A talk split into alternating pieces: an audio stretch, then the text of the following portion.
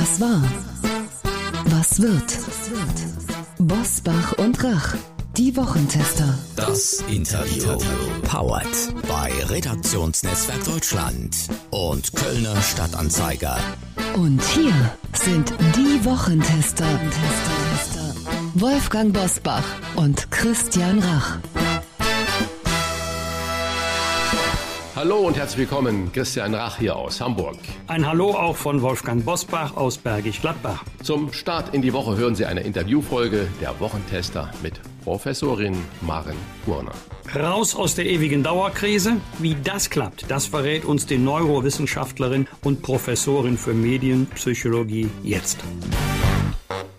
Heute zu Gast bei den Wochentestern Maren Urner. Die Professorin für Medienpsychologie hat bereits in ihrem Spiegel-Bestseller vor dem täglichen Weltuntergang gewarnt. Jetzt legt sie nach und erklärt uns, wie wir aus dem Krisenmodus kommen.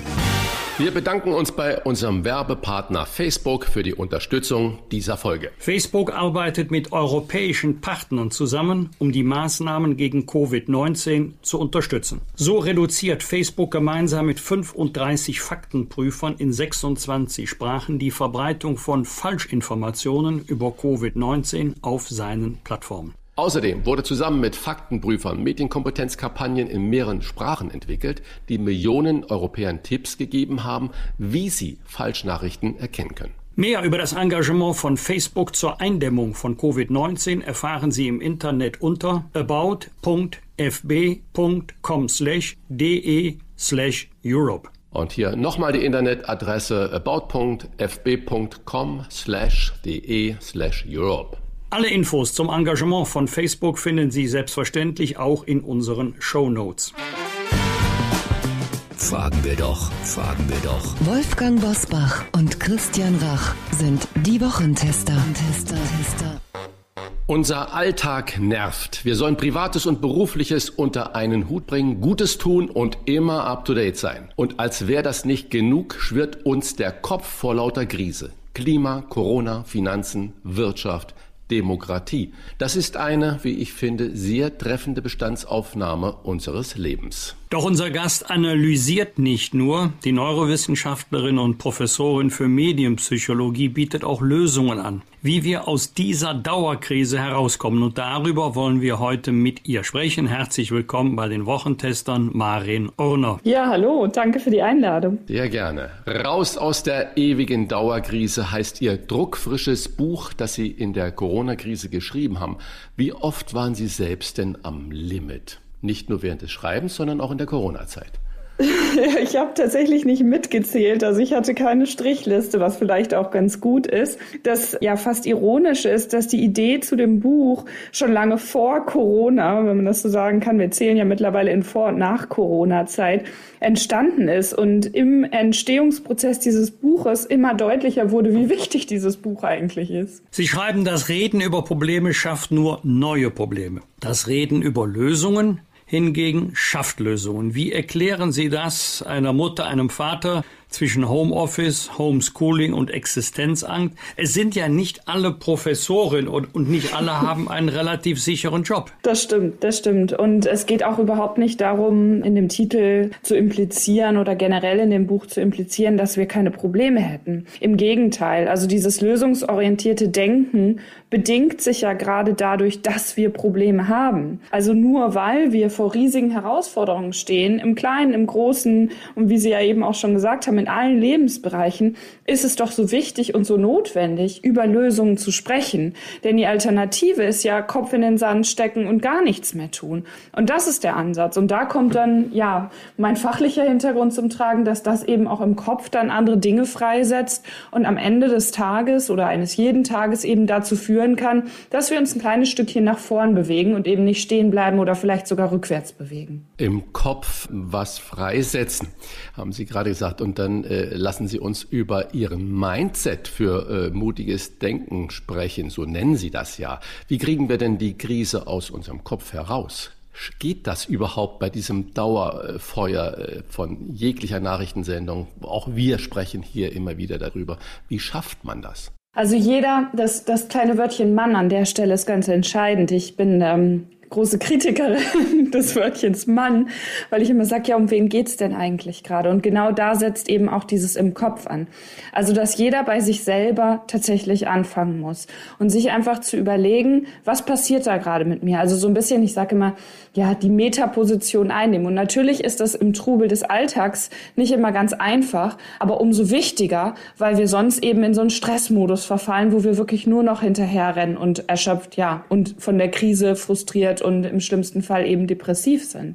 Das heißt, sich einmal Zeit zu nehmen, so klein sie auch nur sein mag, hinzusetzen, zu stellen oder am besten in Bewegung vor die Tür zu gehen, wenn das Wetter und die Umstände es irgendwie zulassen und zu fragen, was da eigentlich gerade passiert und in diesen Modus, ja, des Reflektierens zu kommen und des, des Austauschens. Ganz wichtig vielleicht auch das gemeinsam mit anderen Menschen, die in einer ähnlichen Lage sind, zu tun und über die Probleme zu sprechen. Und wer sagt, okay, ich kann das nicht, ich möchte da eigentlich nicht drüber sprechen, selbst das Aufschreiben, also wirklich Worte dafür zu finden, für sich selber, ganz allein im Privaten, das hilft schon. Und dann im nächsten Schritt zu schauen, okay, wo kann ich denn jetzt ansetzen, um da kleine, ja, vielleicht Minischritte wagen und deshalb auch das mutige Mindset, um Dinge zu ändern. Und was habe ich eigentlich in der Hand? Und das ist die wichtige Stellschraube im Kopf, dieses Gefühl von Selbstwirksamkeit, von ich habe da einen gewissen Einfluss drauf, wieder zurückzubekommen. Apropos Kopf, Sie sehen das Problem für den Krisenmodus in unserem Denken. Es sei alt und statisch, wenn Sie uns das was genauer erklären könnten. Ja, es, wenn wir uns jetzt sehen würden, würden Sie mich schmunzeln sehen, weil genau das ist die ja, wichtige Herausforderung. Wir sind alle Gewohnheitstiere und dieses statische Denken, das ist natürlich ganz tief in uns verankert, weil unsere Umwelt das auch ja fördert. Und mit Umwelt meine ich jetzt nicht irgendwie die Natur da draußen, sondern die Strukturen, die wir uns häufig gesellschaftlich geschaffen haben. Die sorgen dafür, dass es so schwierig ist, aus diesem ja statischen, wie ich es nenne, Denken auszubrechen. Und da sehe ich jetzt, und das soll überhaupt nicht platt und idealistisch daherkommen, aber da sehe ich in der Krise die Chance, weil wenn wir ein bisschen sprachgeschichtlich oder sprachwissenschaftlich einmal auf das Wort Krise schauen, dann bedeutet das erstmal Wendepunkt. Deshalb kann es auch die Dauerkrise und natürlich die ewige Dauerkrise erst recht gar nicht geben. Die Frage ist also, wie können wir diese Krise nutzen, uns aus diesem statischen Denken ja im wahrsten Sinne des Wortes mal so rauszustupsen. Manchmal ist dann die Rede von der Komfortzone. Und das ist genau der Punkt, weil dann eben die alten Dinge, das Statische nicht mehr funktionieren. Und das haben wir ja auch gerade zu Anfang in vieler, also Anfang von Corona, in vielerlei Hinsicht gesehen. Und diesen Impuls jetzt weiter zu bewahren und zu nutzen, das ist ganz wichtig. Und da müssen wir gesellschaftlich die Strukturen schaffen, die dieses anders um und neu denken belohnen. Mussten wir uns aber jetzt in äh, dem vergangenen Corona-Jahr nicht automatisch verändern, weil wir gar keine andere Möglichkeit äh, hatten, sonst wäre die Krise wie so ein Kreisel rumfahren und die Ausfahrt nicht finden. Homeoffice ging natürlich für viele äh, Arbeitgeber, Arbeitgeberinnen lange nicht und natürlich äh, damit auch für die Arbeitnehmenden nicht. Und jetzt muss es gehen. Wir vergessen natürlich bei dieser Betrachtung auch immer die vielen Menschen, die Handwerker, wenn der Elektriker kommt, der Klempner kommt oder auf dem Bau oder die in den Supermärkten Supermärkten, nicht nur an der Kasse, sondern auch die äh, Regale einräumen, in den Krankenhäusern und so weiter und so fort, Polizei und Feuerwehr, die haben alle gar keine Chance auf Homeoffice. Aber trotzdem mussten die sich natürlich auch um Homeschooling ihrer Kinder kümmern. Und da die Frage, hat Corona tatsächlich da etwas Gutes, was die Veränderung betrifft? Es liegt in uns. Also da sind wir, kommen wir genau wieder zu dem zentralen Aspekt mit dem im Kopf. Also Vielleicht zu dem ersten Teil genau das, wir mussten umdenken. Das ist das, wo ich die, die Chance drin sehe.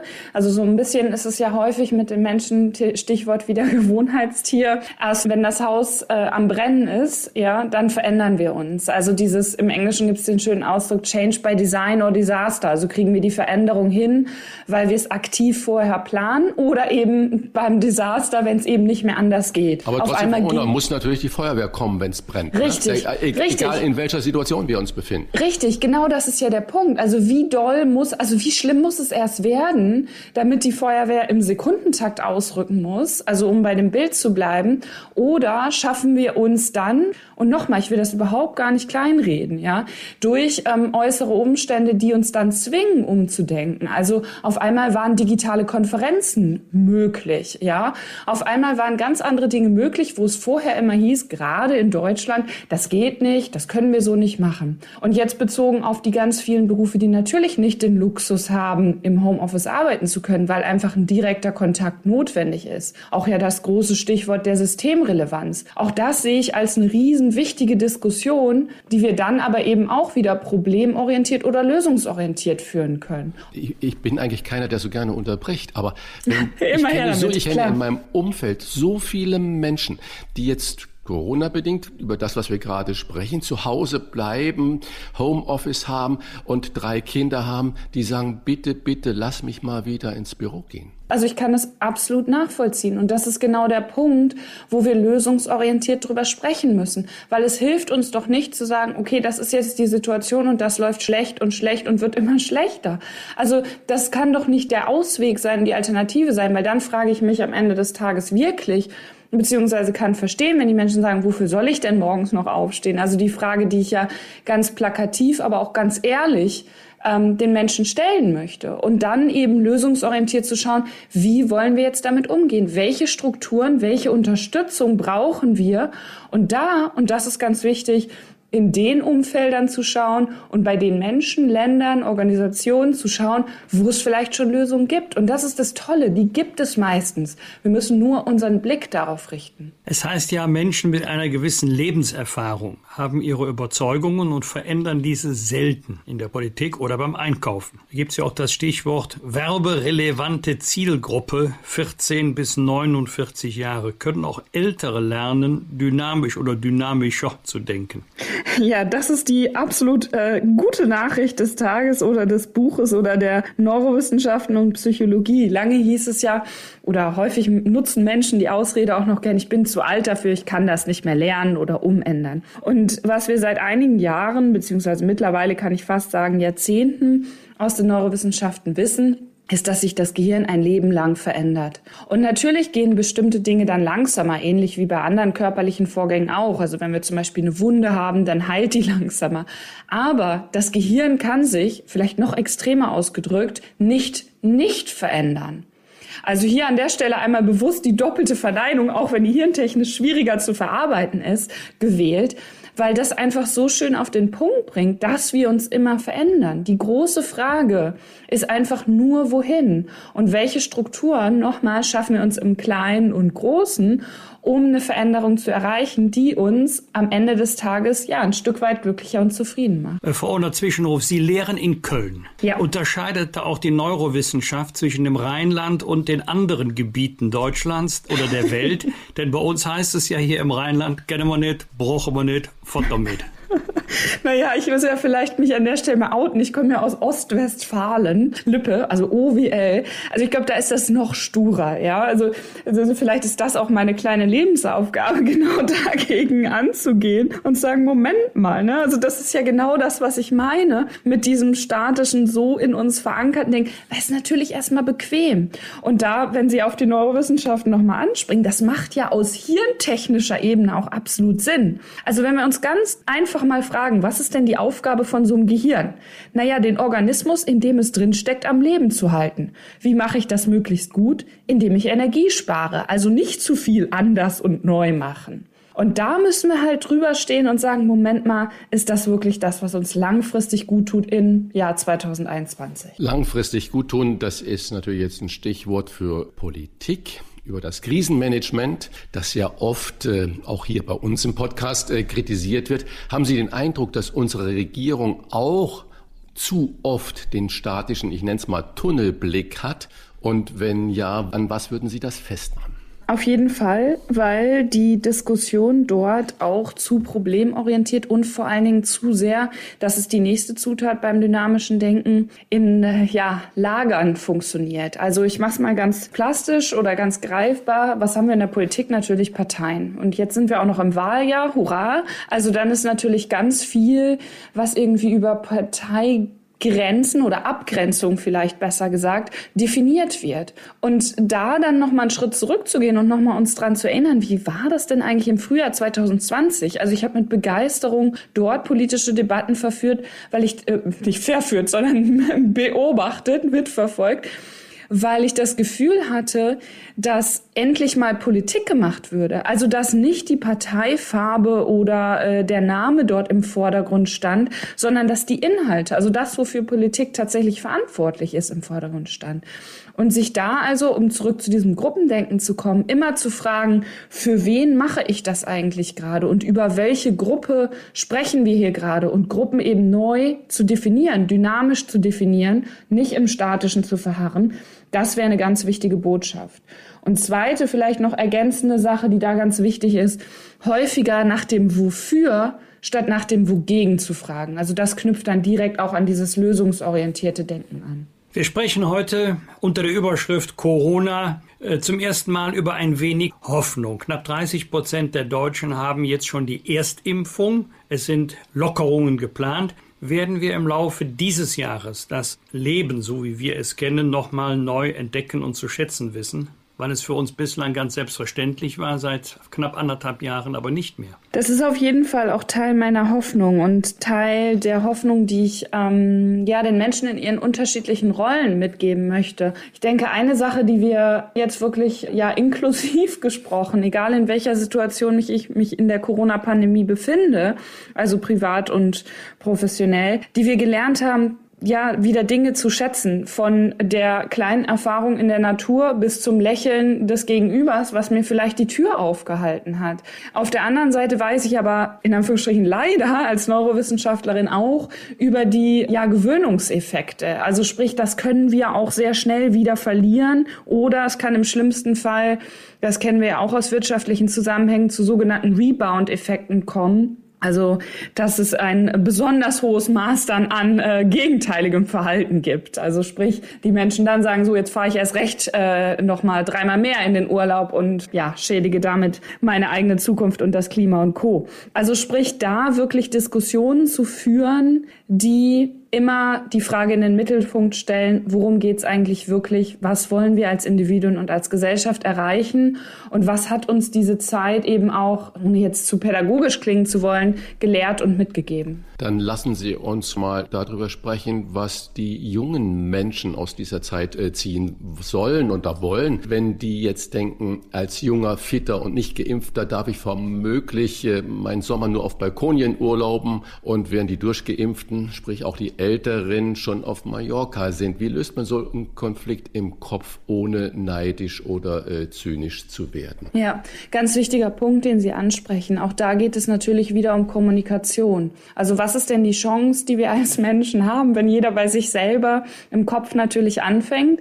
Naja, dann sage ich immer die nächste Sache, die so ein Gehirn mit sich bringt, es ist nicht gern allein. Also wir sind soziale Wesen und genau darum vergleichen wir uns natürlich auch. Und wir vergleichen uns natürlich immer am meisten mit mit dem direkten Umfeld. Und auch das soll jetzt nicht irgendwie ähm, ja nach Gutmenschentum, was ja häufig so ein bisschen oder sehr negativen Touch hat, klingen, aber einfach auch mal zu schauen, wie denke ich diese Gruppe größer und weite meinen Blick vielleicht auch über Landesgrenzen hinaus und frage, was ich eben sagte, worum geht es eigentlich wirklich und was sind denn potenzielle Ziele in meinem Leben? Also ich will jetzt gar nicht die Schuldfrage oder so aufmachen, aber ich glaube, aktuell brauchen wir unseren Blick nur Richtung Indien zum Beispiel wenden, aber auch in viele andere Länder, um einfach mal einzuordnen und zu schauen, Thema wieder Gewohnheiten. Was ist eigentlich normal? Ja, was gehört zu so einem normalen Alltag dazu? Und natürlich sehe ich auch ich mich danach ganz stark äh, mal wieder in den Urlaub fahren zu können. Gar keine Frage, ja. Aber die Frage ist einfach, ist das das, was mich am Ende des Tages dann zu dem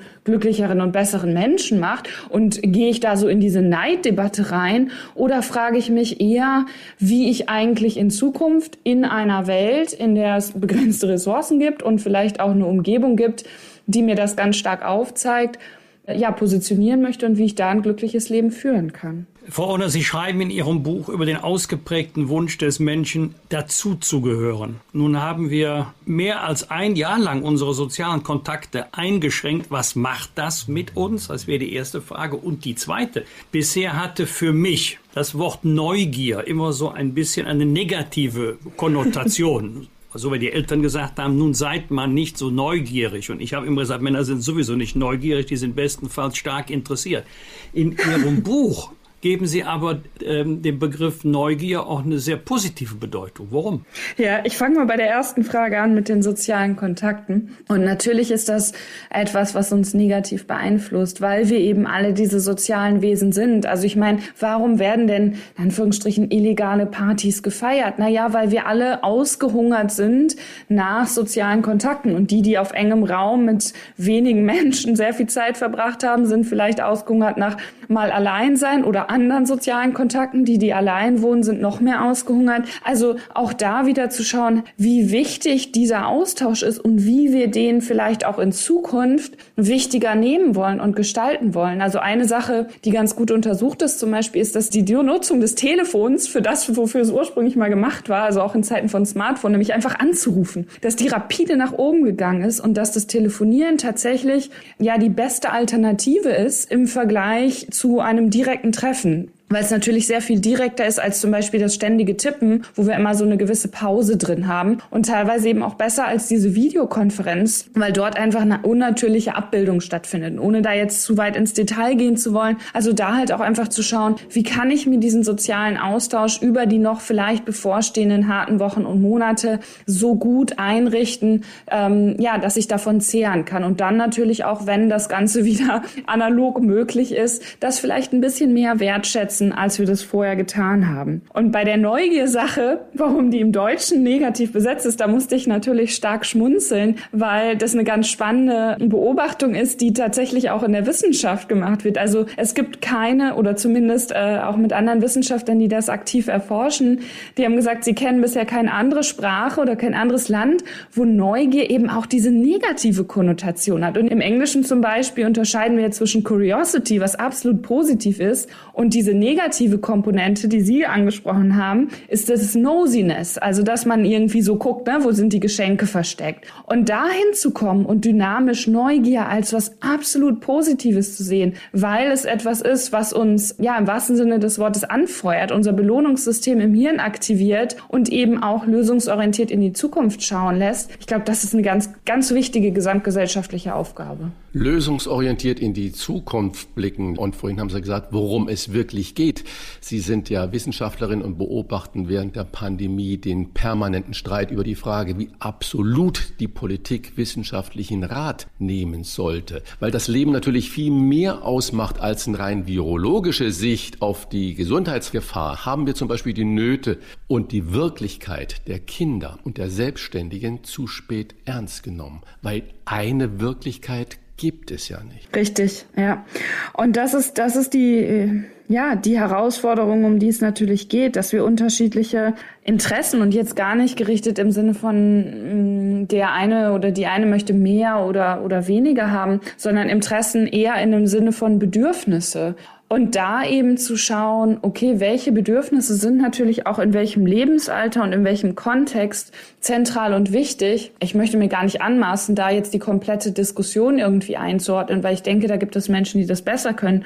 Aber was ich aus meiner Sicht mit beobachten konnte, war eben dieses starke Verlassen, gerade zu Beginn, auf einen fachlichen Hintergrund. Natürlich dann, als die Pandemie Monat um Monat länger wurde, als der Winter vor der Tür stand, der Winter hart und lang war, dass natürlich dann das Bedürfnis noch größer wurde. Und ich erlebe es ja selber in meinem Alltag als ähm, Professorin mit den jungen Studierenden. Also im dritten Semester Digitallehre, da gibt es nicht nur Zoom-Müdigkeit, wie das mittlerweile ja so schön als eigener Begriff definiert ist, sondern es gibt natürlich auch eine ganz, ganz große Erschöpfung. Und die ist absolut ähm, ja echt und, und nicht irgendwie was, wo junge Menschen sagen, ach, ich fühle mich heute Morgen nicht so gut. Und ich denke, da gemeinsam zu schauen, wie gehen wir damit um und wie können wir das abfangen und eben auch eine Perspektive geben, das ist ganz wichtig. Und vor allen Dingen, was braucht es für Unterstützung? Also zum Beispiel, wie motivieren wir dann junge Menschen rauszugehen? Ich habe jetzt letztlich gerade letzte Woche von den Studienergebnissen gehört, dass mehr Jugendliche in der Natur unterwegs waren in den letzten Monaten.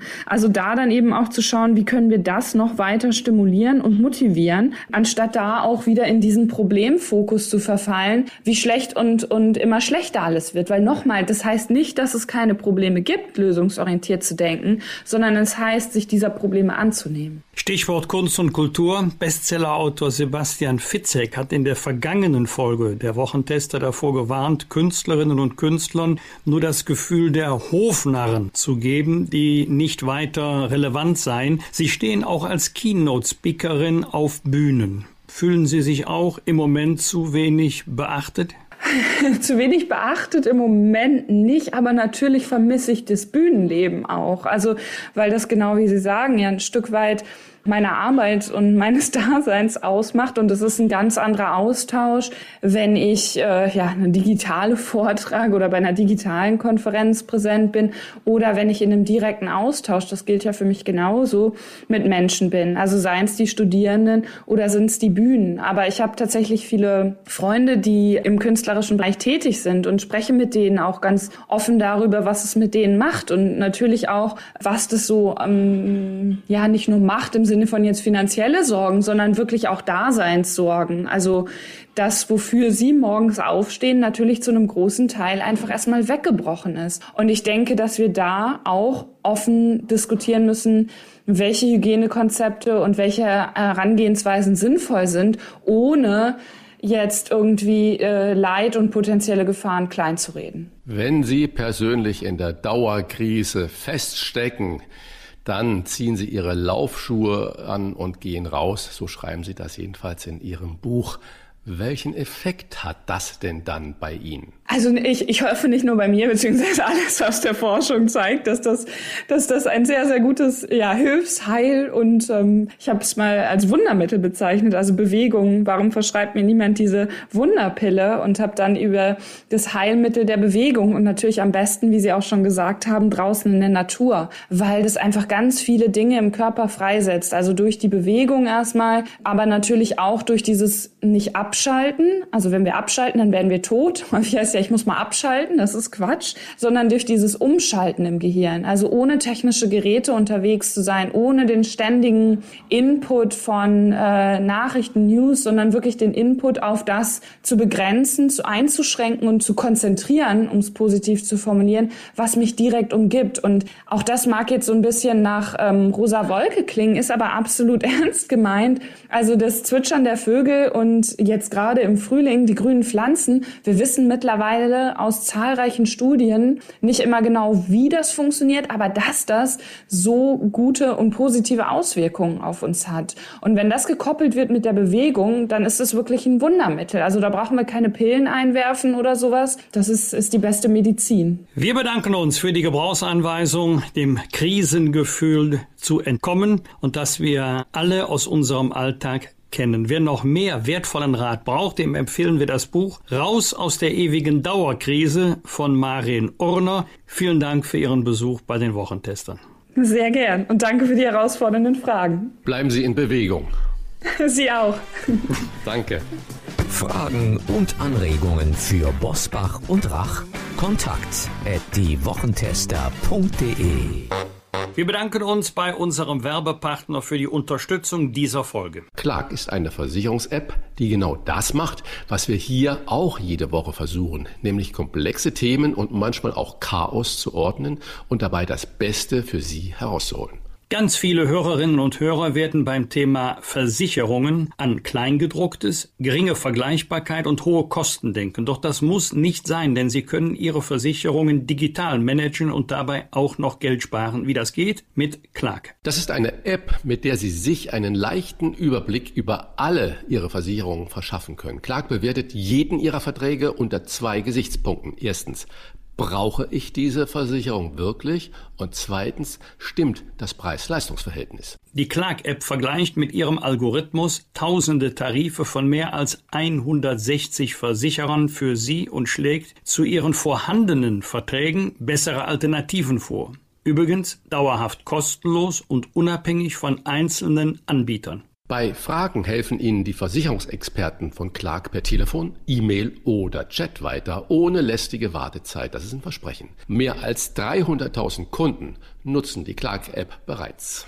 Und für unsere Wochentester, Hörerinnen und Hörer, haben wir ein exklusives Testangebot, mit dem Sie von Clark einen 30-Euro-Gutschein von Amazon erhalten. Merken Sie sich bitte dafür den Gutscheincode TESTER. Bitte in Großbuchstaben schreiben. Wie das funktioniert?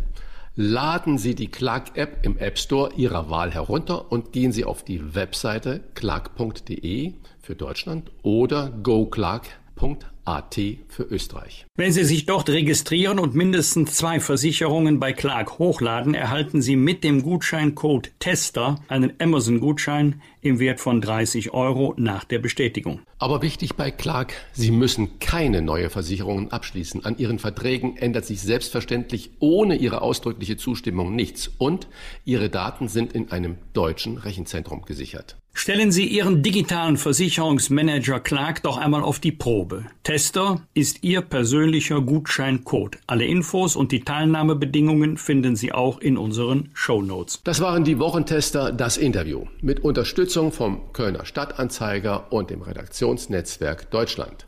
Wenn Sie Kritik, Lob oder einfach nur eine Anregung für unseren Podcast haben, schreiben Sie uns auf unserer Internet- und auf unserer Facebook-Seite. Fragen gerne per Mail an kontakt@diewochentester.de und wenn Sie uns auf einer der Podcast-Plattformen abonnieren und liken, freuen wir uns ganz besonders. Danke für Ihre Zeit. Die neue reguläre Folge hören Sie am Donnerstag Punkt 7 Uhr. Bitte die Wochentester einschalten. Was war? Was wird? Wolfgang Bosbach und Christian Rach sind die Wochentester. Ein Maßgenau Podcast. Powered bei Redaktionsnetzwerk Deutschland und Kölner Stadtanzeiger.